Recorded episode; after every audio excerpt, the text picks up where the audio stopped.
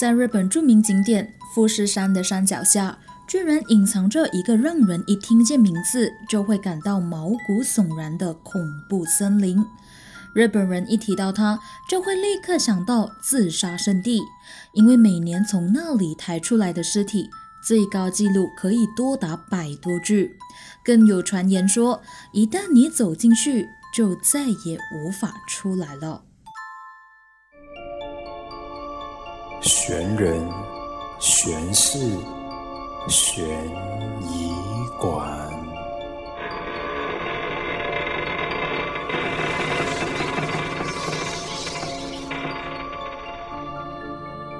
欢迎来到悬疑馆，我是馆主 Carmen。在这集的节目内容开始之前呢，先来和大家聊聊天。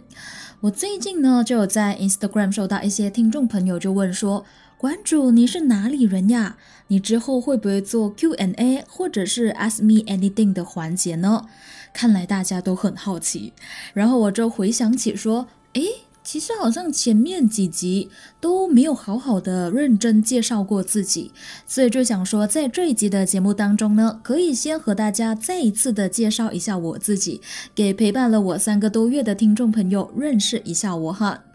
各位听众朋友，你好，我是卡门，我是来自马来西亚的。之前有到过台湾念大学，所以我在台湾生活过四年。这个呢，在分享症结案件的时候也有提过。所以为什么在事情发生的时候，我就有分享说，哎呀，怎么会有一种很靠近的感觉这样子？因此呢，可能我相信很多人在听节目的时候，多多少少都会发现我的口音有一点不一样吧。至于会不会做一个 Q&A 或者是 Ask Me Anything 的环节，是会的，因为我也想说可以让更多的听众了解到悬疑馆，还有就是了解到馆主我。所以如果你们有什么问题想要问我的话呢，都可以到 Instagram 那边留言，我会一次过的整理大家的问题，然后再出一集来回答大家。好嘞，回到正题，哇！话说这么快就来到了第一季的第十集了，那前面的九集呢，就有和大家分享了亚洲几个不同国家发生过的案件嘛。这一集来到了第十集，我们就来点不一样的东西。怎样不一样呢？今天就没有介绍案件了，而是要带大家飞到日本著名的景点富士山，去看看一个隐藏在它山脚下的。恐怖森林。那在出发之前呢，导游我就先简单的在这里做一个介绍哈。这个恐怖森林的名字呢叫做青木原树海。相信一向有留意一些新闻或者是灵异节目的听众朋友，应该都有听过。这一个森林呢，只要日本人一提到它，就会立刻的想到自杀圣地。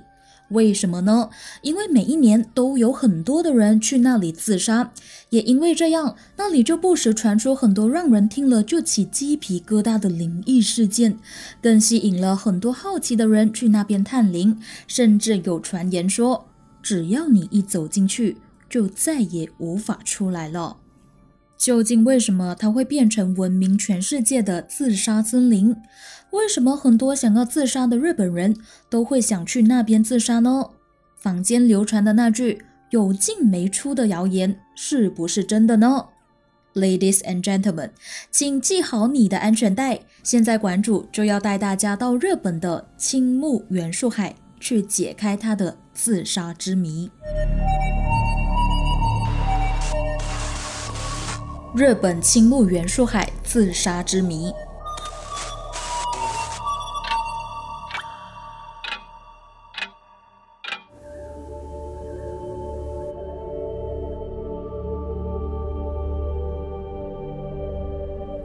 青木原树海，它的名字其实叫做青木原，就位于日本富士山脚下，横跨山梨县的河口湖町和明泽村，是属于富士乡跟伊豆国立公园的一部分。周围就有以富士五湖出名的西湖啦、金镜湖等等。别以为它是普通的森林，它的占地面积可说是非常大，大约有三千公顷这么大。那据说，在一千两百年前，富士山爆发的时候呢，从山顶喷涌而出的熔岩就流到了这里，在经过冷却之后呢，就成为了很多树木生长的温床，最后就形成了这一片景色非常漂亮的天然森林。因为在上空看下去的时候呢，茂密的树林随着风摇摆的时候，就好像是一波又一波的海浪一样。所以青木原就有了树海这一个称号了，并且以青木原树海这个名字而备受大家的关注。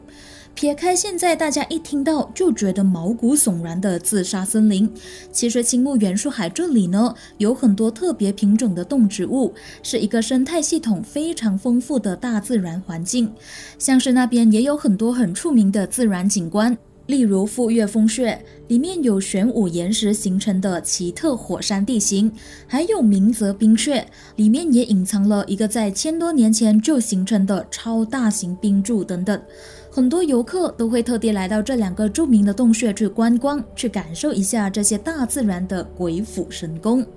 不过，当日本人一说起青木原树海，第一时间想到的。并不是它漂亮的景观，也不是它周边著名的观光景点，而是自杀圣地。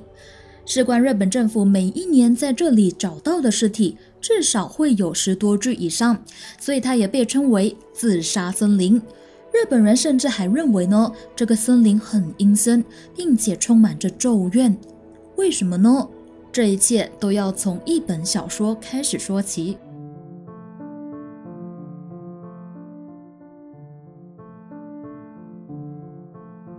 在一九六零年代，日本著名的小说家松本清张出版了一本名叫《波之塔》的小说。在小说里面呢，就有说到了一名检察官，还有一名已经结了婚的女子，也就是小说的女主角，一起陷入了一段不伦的婚外情关系。而检察官负责的一起案件，正正就是和女主角的老公有关。而故事的最后，这两个男女主角的爱情当然就是没有修成正果了，以悲剧来收场。在结局的时候呢，就有描述到女主角最后一个人脸带着微笑的走进青木原树海这座森林里自杀。也就是这个时候开始，不知道为什么让很多为情所困，或者是在事业上遇到挫折，又或者对人生失去了任何希望的人。都选择到青木原树海这里来自杀。早期到这里自杀的人呢，大多数都会选择以上吊的方式来结束生命。所以住在附近的居民就表示说，他们经常会在半夜的时候听到有绳子摩擦的声音，感觉真的非常的恐怖。而近几年到那边自杀的人呢，采用的方法就比较多元化，像是有时候呢就会特地到那个地方去吃安眠药和毒药来自杀，也有人选择在冬天下雪的时候躺在雪地上将自己活活的冻死。那根据日本官方统计的数据就指出，在刚开始的时候呢，其实自杀的人数每年都差不多是十到二十个左右。但是就随着日本的泡沫经济结束之后，情况就发生了巨大的变化。在一九九八年，日本全国自杀的人数就忽然的突破了三万人，而之后的每一年都有三万多人自杀。就是在这一个自杀潮的背景影响下，在青木原树海这里发现的自杀遗体更是大幅度的上升，每一年的数量基本上都是在五十具尸体以上，特别是二零零四年。更攀上了高峰，在这里发现了一百多具的尸体，更不用说还有一些是被野生动物吃掉，或者是隐藏在某一处还没有被发现的尸体。因为像刚刚我们也提到嘛，青木原树海这里的面积呢，可以说是非常的大，所以你大概可以想象一下，每一年都有五十到一百多具的尸体，所以那个自杀的人数可以说是蛮多的。那由于小说推出之后所掀起的自杀热潮实在是太多了，所以从一九七一年开始，这里每一年呢都会进行联合大搜索，派出了几百名的警察和消防队员到这个青木原树海去寻找自杀者的遗体。另外，根据日本当地政府的统计，二零一三年到二零一五年。居然有多达一百多名不是住在附近的外地人，特地跑到青木原树海这里来自杀。就算日本政府从来都没有公布过在树海这里自杀的确实人数，因为他们不想要推动它成为自杀圣地。但是，一般估计每一年从这里搬走的遗体呢，大概会有十多具。而在二零一零年的警方数据报告里面也显示了，有两百四十七人在青木原树海这里企图自杀，但是就只有五十四个人成功。针对这一个数据呢，当地的地方警官就指出，实际的数字可能比这个还要多，可以说是一个蛮严重的现象啊。比较让我万万没有想到的是，一本虚构的小说居然有这么大的影响力，当然也加上了很多的媒体。每一年都有报道这个联合大搜索自杀者遗体的活动，再加上小说又曾经被翻拍成电影和电视剧，有些甚至以自杀圣地来称呼青木原树海，所以就这样将它定型了。在经过媒体多年的大量报道和宣传，让青木原树海这里被冠上了“自杀森林”这一个称号，而且形象还越来越深，无形中就让很多想要自杀的人。第一时间想到这一个地方，甚至增加了他们想要自杀的行动力。也因为有了这个被人疯传的“自杀森林”的称号，让日本政府在森林的入口处呢，就设立了一个提醒大家生命宝贵的告示牌，里面就有写到说：“你的生命是父母给你最好的东西。”还有，想想你的父母、兄弟姐妹和你的孩子，不要一个人去烦恼。等等的话，希望呢可以尽最后的一份力去阻止那些想要进入这一座森林去结束掉生命的自杀者。同时，他们还在森林的入口处设立了很多架的摄像机，希望可以追踪到所有进入的人。虽然如此，但是却不是每一个人进了森林之后都会出来的。听说，直到现在呢，每一个秋天，警方和消防员的大规模搜索行动，依然还是可以在里面找到不少在这里结束掉生命的自杀遗体。最后，更慢慢的演变成一种歪风，就是很多的 YouTuber 或者是大胆的民众，为了博取观众的注意，或者是点击率，就会故意走进这一座森林去。他们不是为了自杀，而是为了想要看看。在这一座被人称为“自杀森林”的森林里，是不是真的找到自杀者的遗体？说白了，就是想要趁着这座森林的名气，去吸引更多人的注意。因为只要你说出“自杀森林”或者是“青木原树海”这两个名字，多多少少都会吸引人去点击来看，因为大家都会好奇嘛。所以，眼看太多人把树海打造成自杀森林这一个形象了，于是日本政府呢，在二零一多年的时候，就曾经下过一个禁拍令，禁止任何人在树海里面拍摄与自杀相关的画面，以免呢就吸引更多企图想要自杀的人到那一边去自杀。但是这个方法根本就是治标不治本，因为相信大家只要现在在 YouTube 打上“自杀森林”，又或者是青木原树海这两个关键词，就可以看到很多的 YouTuber 曾经来到这里探险或者是拍摄的。比较轰动的呢，就有前几年，也就是二零一八年的时候，有一个美国很出名的年轻 YouTuber 罗根保罗 （Logan Paul） 就上传了一支标题为“到访日本有自杀森林之称的青木原树海”的影片。那在那一支影片当中呢？破和他的朋友在进入森林之后，发现了一名上吊的死者。他们当时呢，还以开玩笑的态度大喊：“我们找到一具尸体了！”不仅如此，他们还近距离的拍摄那一名上吊的死者。虽然影片中呢，就以马赛克的方式处理了。但是却依然可以看到死者已经变成紫色的手，让很多网友看了都批评 Logan Paul 这次完大了，还说他们不可以这样拍摄，更不能这样公开，对死者非常的不尊重。而最惹到大家反感的还是他们那一群人的态度，感觉是去玩的，毫无尊重。被网友一连串的批评炮轰之后呢，Logan Paul 为了要平息事件，于是就将已经有六百多万人次收看的影片下架，并且录影片公开道歉，说他拍摄的目的其实是想要引起大家去关注自杀的问题，并郑重的和该名被无辜拍上网的死者道歉。听众们，如果想要看这一个新闻报道或者是影片的话呢，可以点击下方的内容资讯栏，我有在那边贴上了这一个新闻的影片连接。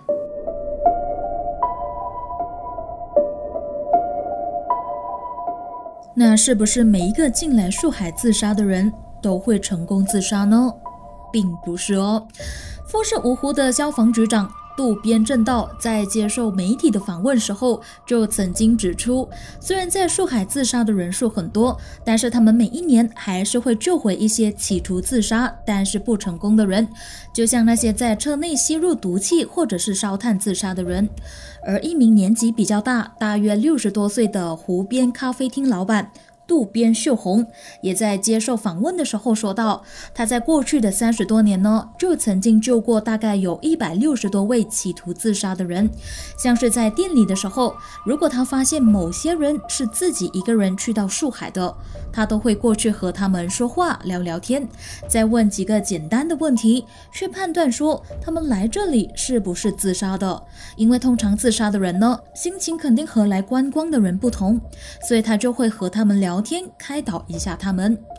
有一次，他就看到一名刚刚自杀但是不成功的年轻女子走过他的店门口，颈项还吊着绳子，眼睛感觉都要突出眼眶了。他看到之后呢，立马就请他进店里面喝了一杯茶，然后帮他叫了救护车，并且安慰他，希望他的心情可以好一点，不要再想歪。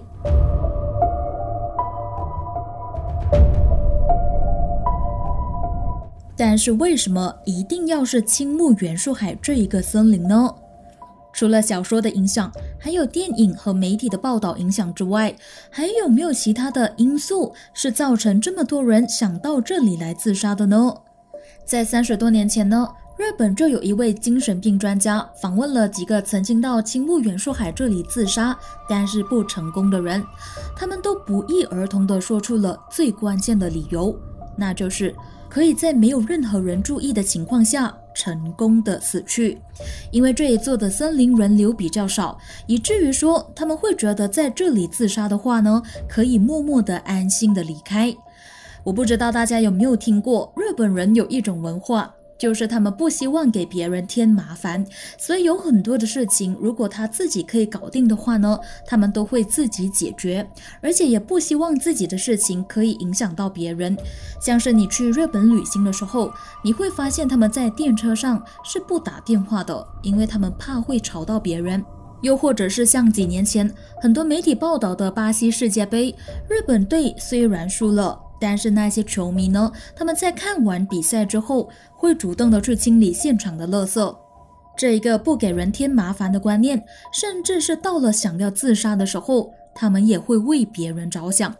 像我在网上就有看到一名来自东京大学的博士生分享说，日本自杀通常都不会选择在公司跳楼，因为那样会对公司的信誉造成影响。他们也不会选择在 A B M B，又或者是自己租的房子内，因为那样会害到那个房东，也会让那个房子贬值。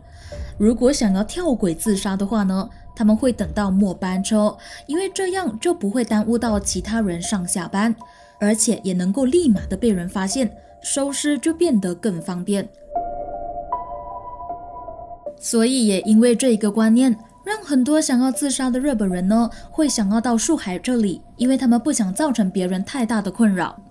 那另外也有一些专家说，很多人会选择特地到树海这里来自杀，因为代表你不是自己一个人孤单的死去。事关在这一个地方，也有很多其他人曾经在这里自杀，就变成说你是和其他人死在同一个地方，也有一种一起死的心理错觉。除此之外呢，不知道大家有没有听过一个说法，就是自杀的人在死后，他的灵魂每一天都会重复自杀的这一个说法，所以就让一些相信这一个说法的人呢，会选择来到这里自杀，因为就算在这里死掉了，你也不会是一个人，应该是说这里不只有你一个灵魂，而是还有其他的灵魂在陪伴着你。对于那些相信灵魂的人来说呢，他们可能会认为这一些在树海自杀的亡灵永远都会在这一座森林里面徘徊，所以咒怨就会越变越深，才会一直吸引到更多的人来到这里自杀。比如说，香港最长寿的灵异节目《怪谈》的主持人梁思浩，也曾经到树海这里来拍摄节目。他在拍摄之后呢，就有分享说，他进去树海的时候呢，其实并没有想要自杀的念头，纯粹是想要去帮助那些亡灵，去超度他们。而且他的人也很乐观、很正面的。但是当他在里面拍摄了几个小时之后呢，就开始有一种负能量的想法出现了，像是他走到很累的时候，就会开始想说，不如就直接在这里好了，不用出去吧。为什么这么乐观的人会在那一刻出现这样的想法呢？他也解释不到。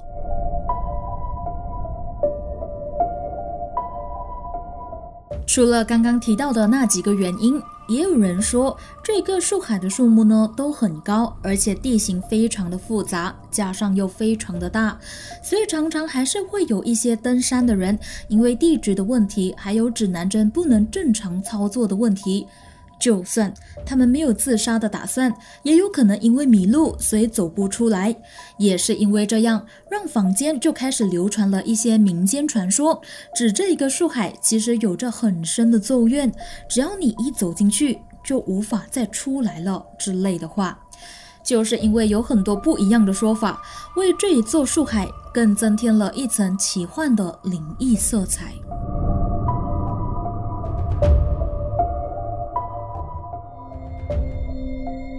青木原树海的都市传说，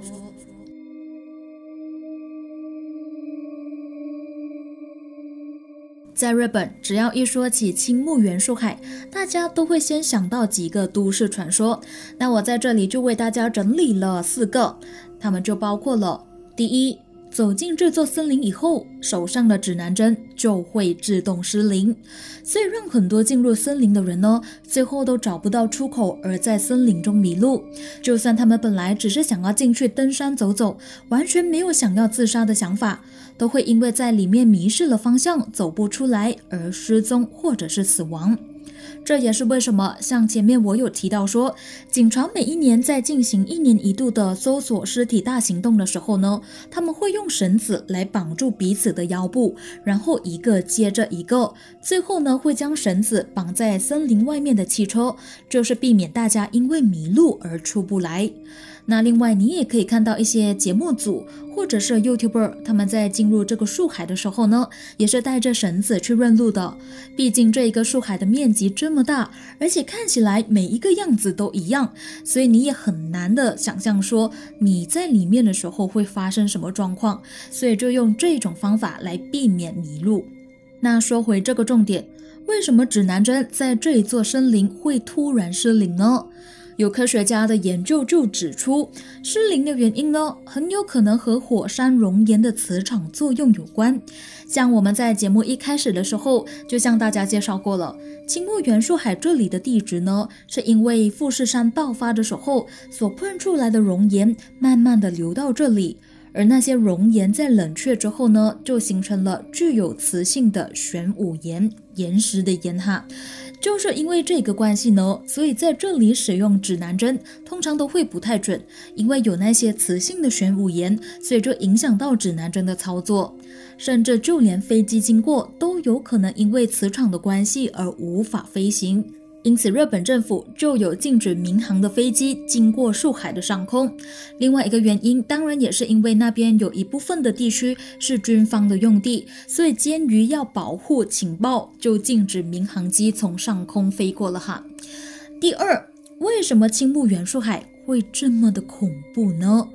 据说，在世界大战之前，住在附近的居民生活过得很贫穷，而且很苦，连吃也吃不饱。因此呢，他们就不得不将一些刚刚出生又没有能力抚养的小婴儿，又或者是一些需要人照顾的老人，遗弃到树海这里，活活的饿死。于是就开始聚集了很多孤魂野鬼的怨念，加上不断有人来这里自杀。在经过长年累月不断的堆积之后，这些怨念呢就会变成一股很强大的气场，处处都飘着诡异阴森的气味，也因此传出很多让人听了背后都发凉的灵异事件。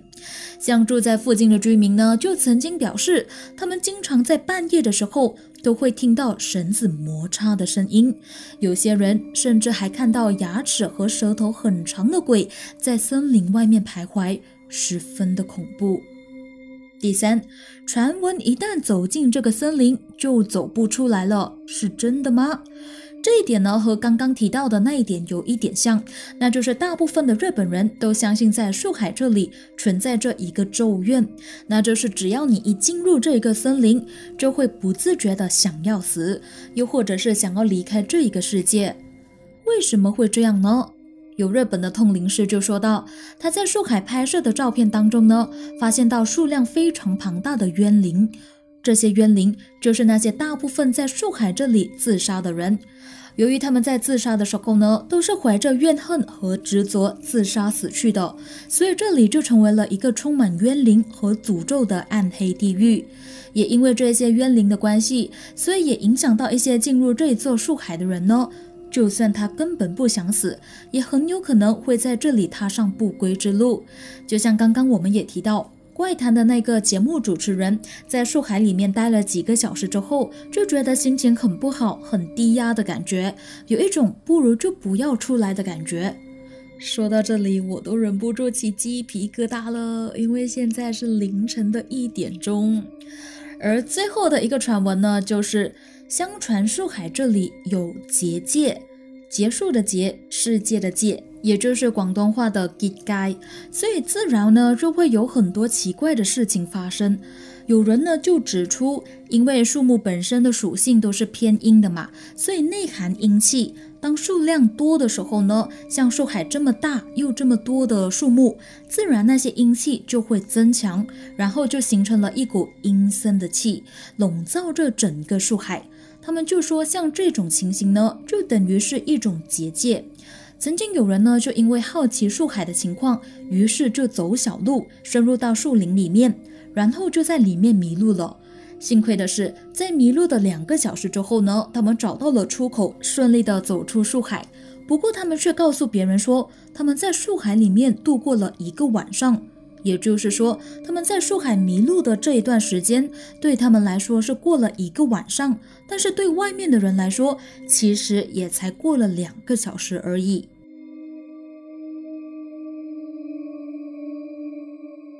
还有一次到日本旅行的台湾观光客呢，就坐着车经过树海，在听到导游说完故事之后，他们就好奇心作祟，想说呢就要下车拍个照片做个纪念。最后呢，导游熬不过他们，就被他们说服了，于是就允许他们下车去拍照。然后他也吩咐团员们千万不可以进入树海。但是到了要集合的时候呢，其中一名团员却发现了她的男朋友不见了。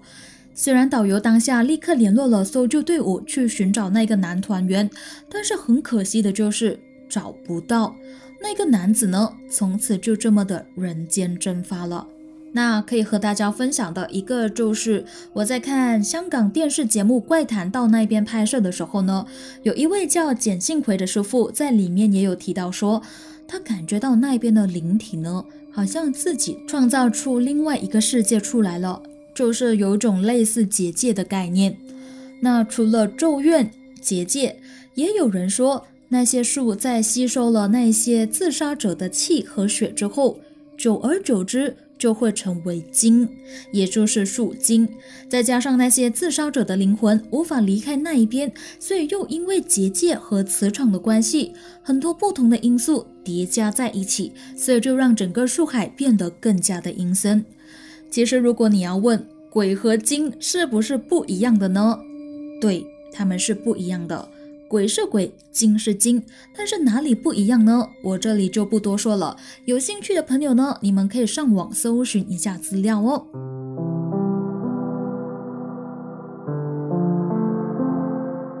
这一集听完之后，是不是感觉有一点沉重呢？实不相瞒，我在写稿的时候也感觉好像有点重重的感觉。这时候呢，建议大家可以望望窗外，或者是看看一些漂亮、充满生命力的植物，又或者是你身边的人事物，然后深呼吸一下，感受一下活着真好的感觉，让心情回来这一个美好的世界当中。其实为什么想要分享这一个地方呢？是因为我看了一个香港的综艺节目，叫做《花姐 ERA 游》。这个名字用中文来念，好像有一点不认识它了。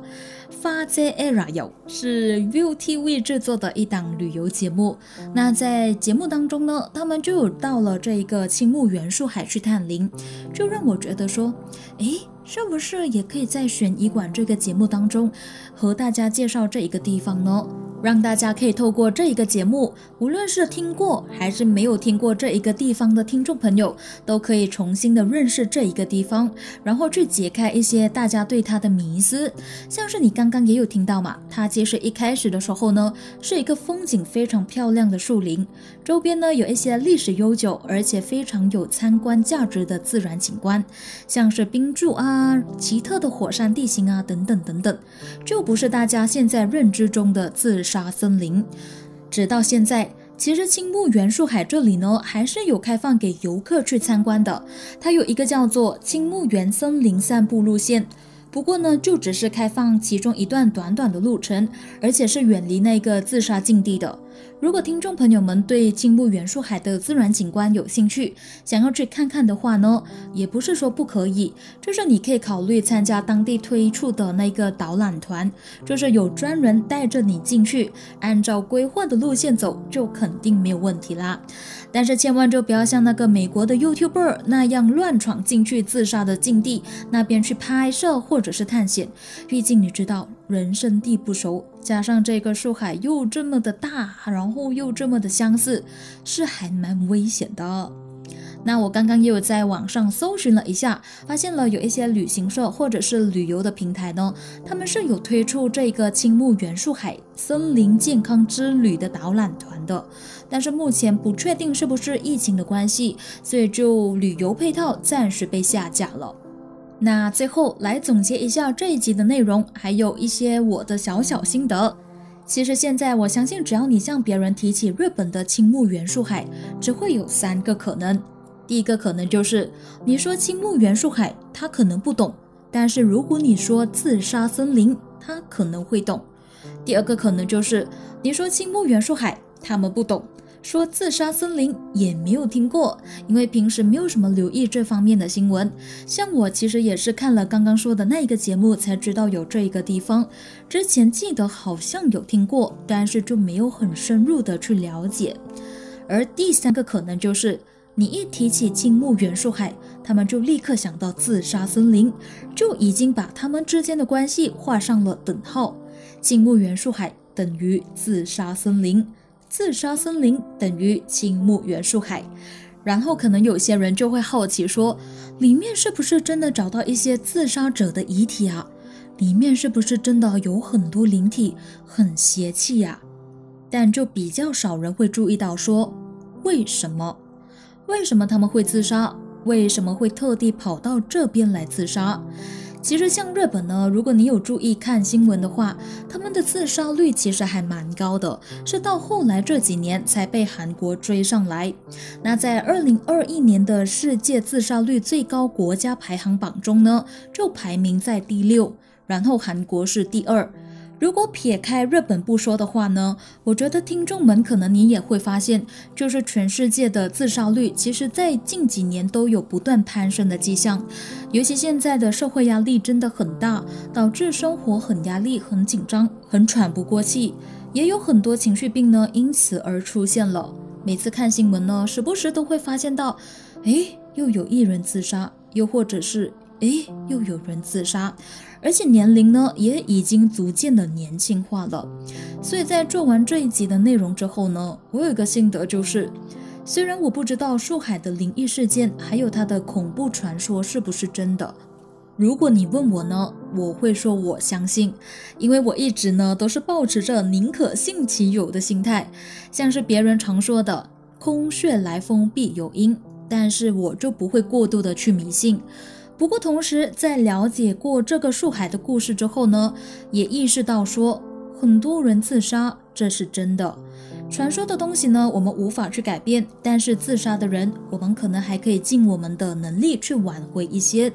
所以，如果有时间有空的话呢，可以去多多关心身边的人。还有最重要的，也是最容易被忽略的，就是多关心自己。生命可贵呀。自杀森林的故事就让它留在小说里面就好了。要相信，人只要活着就有机会，因为办法总会比遇到的困难多。最重要是不要放弃。最后要谢谢大家听到这里，今天的户外考察呢就到这里结束了。下集会继续和大家分享悬案。感谢大家莅临悬疑馆，我们下集再见。